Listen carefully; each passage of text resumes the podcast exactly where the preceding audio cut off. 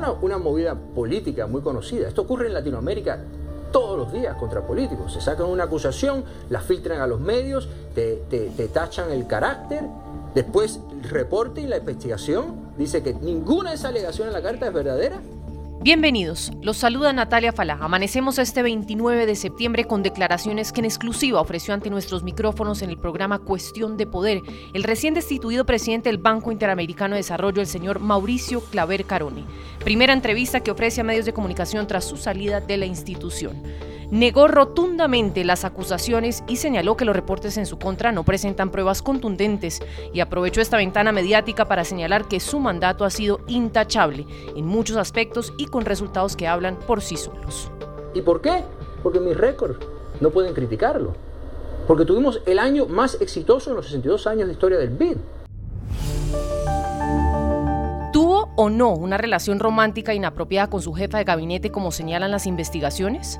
Absolutamente no. Y el reporte final dice que ninguna de las alegaciones en la carta anónima fueron sustanciadas, que no hay evidencia para ninguna. Y lo que mencionaste anteriormente, el propio Departamento del Tesoro en su comunicado no dice que hubo ninguna violación del código de conducta ni de las reglas. De las polémicas que giran en torno a esa supuesta relación que Carone habría mantenido con una subordinada, sale a la luz pública un incremento considerable que le habría hecho salarialmente. ¿La benefició o no económicamente? Carone se defiende y habla de un reajuste salarial necesario para que ella llegara al nivel de su antecesor. Y no solamente le subí el salario a ella, en octubre no fue una subida, fue, básicamente un reajuste porque nadie nos quería hablar ni, ni, ni, dar ningún tipo de información. Pero siendo usted el presidente, ¿por qué no le daban esa información? Porque así funciona el banco. El banco funciona en silos, hay centros de poder, hay caciques, estaban todas las personas de la previa administración, que no es un secreto, que querían que fracasáramos, y nadie quiso compartir ninguna información. Y yo no le subí solamente el salario a ella, se lo subí a todo el equipo ejecutivo para que sea igual a sus antecesores. Y, a pesar de eso, hice un recorte en salarios en la oficina de la presidencia de 1.2 millones de dólares y este año vamos ya a recordar otros 500 mil más. Se le preguntó también quién creía estaba detrás de su destitución. Escuchen lo que nos dijo. Aquí lo que hubo es una presión obvia de la Casa Blanca. Lo sé también porque hubieron llamadas de la Casa Blanca, algunos países que me estaban apoyando para intimidarlos a virarse en mi contra. Y obviamente ya se convierte en un proceso político. Yo sé que la Casa Blanca llamó a países, países que eran aliados míos, y le pidieron que no me apoyaran más. Yo aprendí cuando en, países que me dijeron, si no contratas a esta persona para esta posición, esta para esta esta para esta, vamos a ir en tu contra. ¿Qué dice el señor Carone sobre las acusaciones que hoy pesan en su contra por malversación de fondos? Otra de las aristas en esta investigación en curso. El reporte dice que no es verdad, que al fin y al cabo hubo un sinnúmero siempre de gastos, etcétera, en el banco. Hubo en el, Wall Street Journal se publicó ahora en el lunes un, buen ejemplo en el cual en Café Milano habían botellas de vino de 2.400 dólares. Quitemos eso, 2.500 dólares, 2.400 dólares en una botella de vino. Dos, para ese sentido, una locura. Yo eliminé todos los, los choferes del banco, carros y choferes que todo que usaban los ejecutivos, yo los eliminé. Los viajes en aviones privados, mi antecesor viajaba en avión privado, lo eliminé. Nosotros hicimos los recortes en este año. No solamente producimos más sin una inyección de capital, lo hicimos optimizando la cartera y movilizando más el sector privado, pero hice los recortes históricos más grandes en la historia del banco. ¿Ha sido un asunto de difamación sin evidencia alguna, como concluye finalmente el expresidente del BID en esta entrevista? Mi contrato dice que me pueden sacar por cualquier razón. No necesitan razón, excusa. Me pueden sacar porque a los países latinoamericanos no les gusta que soy americano, después porque a lo mejor soy cubano-americano y de Miami, que soy muy ideólogo, que eso me hace muy ideólogo, porque soy republicano, porque trabajé para el presidente Trump. Me pueden, hay mil excusas aceptables, pero lo que no tienen derecho es a difamarme. Y lo que hicieron con estas alegaciones es difamación. Y el reporte muestra que no hay evidencia para esa difamación. Y lo que violaron en el banco institucionalmente son más de 15 reglas en mi contra y no se ha comprobado de que haya violado yo ni una.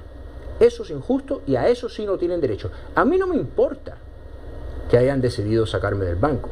A mí me importa que lo hicieron de una manera difamatoria y sucia.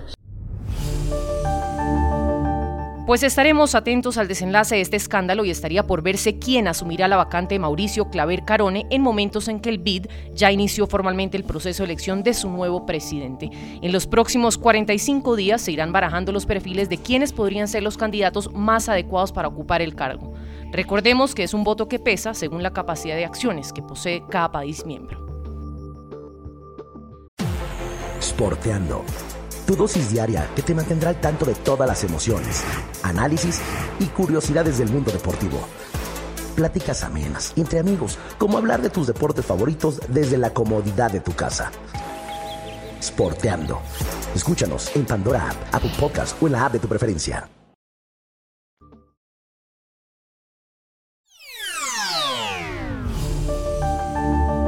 Amenazas vacías o con propósito las que hace Putin sobre todo en materia nuclear. ¿Cuál es la necesidad de escalar aún más la tensión con Occidente? Esto nos decía David Alandete, corresponsal de ABC en Washington, D.C. Yo creo que lo que estamos viendo es la desesperación de Putin por justificar sus acciones y por tener, eh, digamos, encima de la mesa algo con que amenazar a Occidente. Y eso son las armas nucleares. Es lo único, lo único que le queda a Putin. Amenazar a su vecindario en Europa, amenazar a Estados Unidos con las armas nucleares que tiene y los misiles de largo alcance. Pero es lo último. Dudo mucho de que se atreva a utilizarlas eh, Vladimir Putin. Mi pensamiento va a la martirizada Ucrania, un país que sufre tanto, y a esa pobre gente que es juzgada tan cruelmente. Esta mañana he hablado con el cardenal Krajewski, que volvía de Ucrania, y me ha contado cosas terribles. Pensemos en Ucrania y recemos por ese pueblo atormentado. Una nueva oración del Papa Francisco en momentos en que escala la tensión en medio de la guerra rusa contra Ucrania que lleva ya 218 días. Ya ha comenzado la movilización militar en Rusia donde los nuevos reclutas reciben entrenamiento en la región de Rostov y aprenden maniobras para las operaciones en el campo de batalla. Esta movilización fue ordenada por el presidente Vladimir Putin la semana pasada, lo que ha venido desatando olas de protestas entre ciudadanos que se niegan a formar parte de esta guerra. La tensión además escala justo cuando en los primeros resultados de las votaciones en cuatro regiones ucranianas ocupadas por Rusia mostraron una mayoría a favor de la adhesión rusa. Esas votaciones se celebraron durante cinco días en cuatro regiones, Donetsk, Lugansk, Zaporilla y Gerson, que representan alrededor del 15% del territorio ucraniano y Rusia ya celebra una victoria. Ucrania advirtió en repetidas ocasiones que la anexión rusa de más territorios destruiría cualquier posibilidad de conversaciones de paz. No aceptamos los referendos falsos ni ningún tipo de anexión en Ucrania y estamos decididos a hacer que el Kremlin pague por esta nueva escalada. Así que hoy estamos proponiendo juntos un nuevo paquete de sanciones mordaces contra Rusia.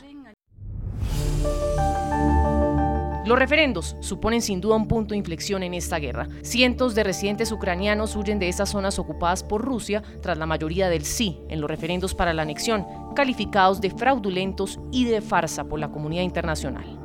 Los resultados estaban bien definidos sobre el papel, pero en realidad la gente no votó. La participación no fue tan masiva, las personas se oponen mucho al referéndum, nadie quiere unirse a Rusia, nadie, pero con esta presión la gente tiene miedo, está asustada por todo.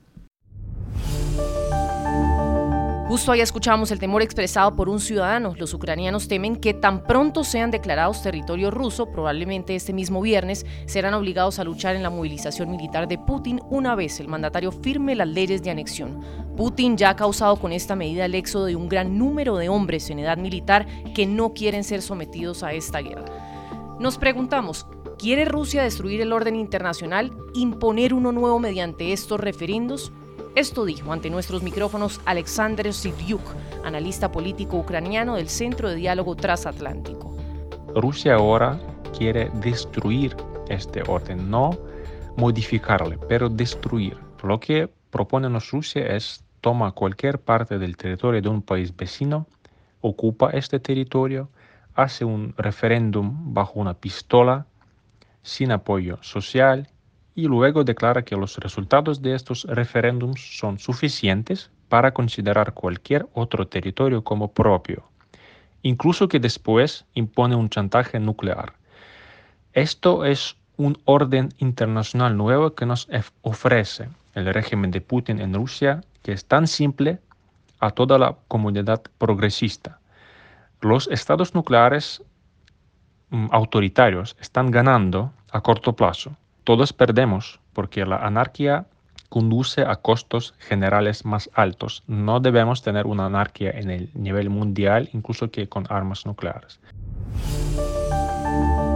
Esta es una situación, por supuesto, que no pasa por desapercibida para Estados Unidos. Estados Unidos no reconocerá sus votos de anexión a favor de Rusia en Ucrania y el gobierno del presidente Biden emitió además en las últimas horas una alerta muy delicada al respecto. La Embajada de Estados Unidos en Moscú ha pedido a sus ciudadanos que abandonen de inmediato Rusia. Según este comunicado, publicado en la web de la misión diplomática, el texto señala que los ciudadanos de Estados Unidos no deben viajar a territorio ruso y aquellos que residen o que actualmente se dirigen a este país deben deben salir de inmediato. Indica que las opciones de vuelos comerciales son muy limitadas y a menudo no están disponibles con poca antelación. Estados Unidos insiste en que la capacidad de maniobrar para atender las necesidades de sus connacionales en territorio ruso es bastante limitada. La alerta que emite Estados Unidos y la Unión Europea es lógica porque existe un riesgo que Rusia cierre sus fronteras eh, con, con, los países vecinos. Por esto, eh, por ahora no existe conexión aérea eh, las fronteras terrestres son bloqueadas por mucha gente que huye de, Rusia, que huye de movilización y es difícil salir de Rusia ahora. Por esto es, lógico para mí, es entendido que los ciudadanos extranjeros deben, salir de Rusia, incluso que existe un, un riesgo de protestas, de disturbios internos en Rusia y es es, la, es una razón por qué los eh, países occidentales piden a sus ciudadanos. ¿Estás listo para escuchar los secretos, las anécdotas e historias del deporte jamás contadas? Black Room, el programa donde las figuras del deporte nos confiesan, revelan, platican sus experiencias más íntimas del deporte. Black Room, escúchanos en Pandora, Apple Podcast o en la app de tu preferencia. A salir de Rusia.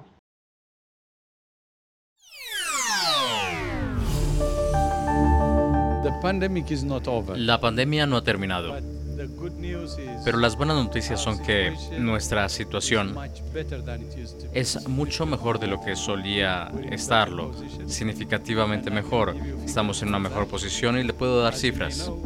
Como podrá usted saber, al comienzo de la pandemia, en marzo de 2020, el número de muertes por semana fue de alrededor de 8.000. Ahora, rápidamente, en septiembre de 2022, la cifra de muertes es casi la misma, 8.000 por semana. Lo que quiere decir que estamos casi en la misma situación de los primeros días de la pandemia. Ahí escuchamos al director general de la OMS, el señor Tedros Adhanom, y es que aunque parezca por el comportamiento ciudadano en general, la pandemia de COVID-19 no ha terminado y debemos seguir manteniendo los cuidados necesarios. Pues un nuevo reporte esta semana del Centro para el Control y Prevención de Enfermedades señala que se registra un promedio superior a las 49.800 infecciones por día y que los fallecimientos diarios por coronavirus oscilan alrededor de los 350. A eso sumarle que hoy por hoy existen tres subvariantes del virus que no solo siguen circulando, sino que las autoridades temen puedan desatar nuevas olas de contagio. ¿Qué dice el doctor Ashwin Basan, comisionado del Departamento de Salud de Nueva York, consultado por NTN24 sobre la importancia de seguir dando prioridad a la vacunación? Ah, hasta ahora, todas las vacunas de COVID-19 eran la formulación original del, del COVID-19 original, no, no son no tiene protección ah, para los variantes, pero este dosis de refuerzo está diseñado especialmente para proteger de los variantes de COVID-19 y por esta razón son mejores. Por su parte, y ante nuestros micrófonos, Tedros Adhanom señaló que aún es prematuro para hablar, por ejemplo, de una vacunación anual. Hizo un llamado a esperar los resultados que arrojen las investigaciones en la materia.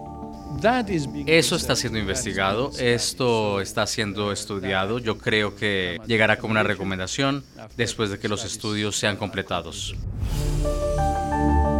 Justo el día de ayer surgieron también otras declaraciones en el marco de la trigésima conferencia de la OPS. Escuchen este llamado que en tiempos de pandemia hizo Nadine Gassman, directora del Instituto de la Mujer en México, apostarle a lo que ella llama Pacto por la Salud Universal. La propuesta que estamos haciendo desde nuestra candidatura es un nuevo pacto por la salud universal que fortalezca por un lado los servicios de salud desde la atención primaria, que realmente dé respuesta en los temas que la epidemia nos ha mostrado como la salud mental, el tema de medio ambiente y salud, la salud sexual y reproductiva. Por otro lado, trabajemos en la autosuficiencia sanitaria para no tener que seguir dependiendo eh, de ¿Estás listo para escuchar los secretos, las anécdotas e historias del deporte jamás contadas? Black Room, el programa donde las figuras del deporte nos confiesan, revelan, platican sus experiencias más íntimas del deporte. Black Room, escúchanos en Pandora, Apple Podcast o en la app de tu preferencia. Pues el mundo